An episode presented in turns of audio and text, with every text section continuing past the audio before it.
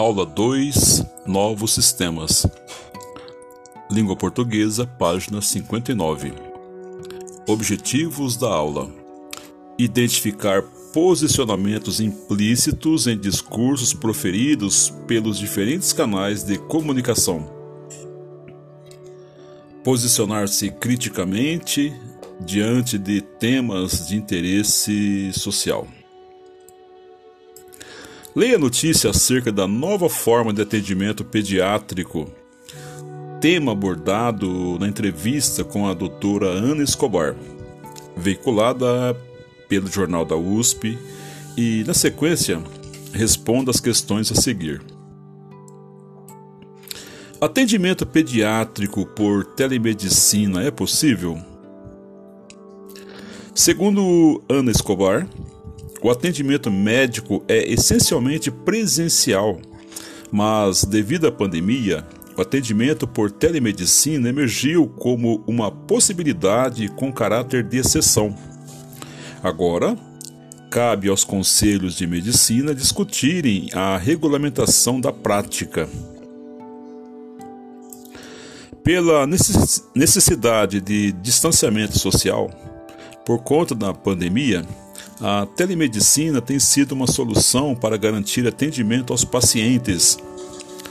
Na pediatria, apesar de o primeiro contato necessitar ser presencial para avaliar a saúde das crianças, os médicos podem responder a posteriores dúvidas e orientar a família por atendimento virtual ou telefônico. Segundo o especialista, o tema ainda é discutido nos conselhos de medicina, principalmente com o foco de regulamentação, mas a telemedicina, amplamente difundida na pandemia, pode se tornar uma prática recorrente.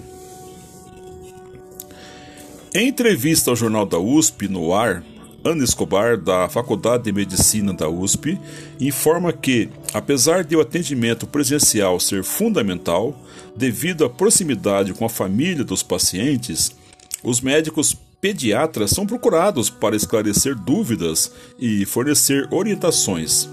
Portanto, o teleatendimento já faz parte do dia a dia dos profissionais. Isto já é muito constante na prática pediátrica e, com a pandemia, houve um aumento da procura. Neste século XXI, nós temos telefones com vídeo, o que facilita muito o contato e muitas dúvidas podem ser esclarecidas nessa nova configuração. A telemedicina pode impactar inclusive a saúde pública.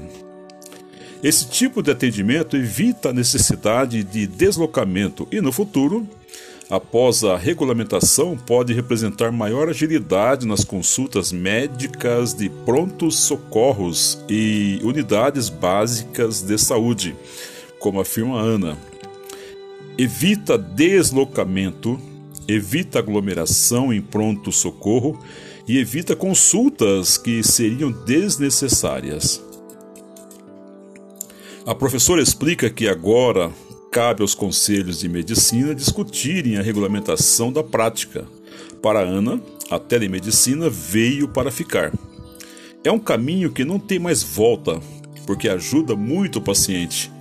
Às vezes, é só uma dúvida ou uma situação que precisa ser esclarecida, como a conversa. Eu acho que a telemedicina veio para ficar. O que precisa agora é definir as regras. Atualidades, atendimento pediátrico por telemedicina é possível?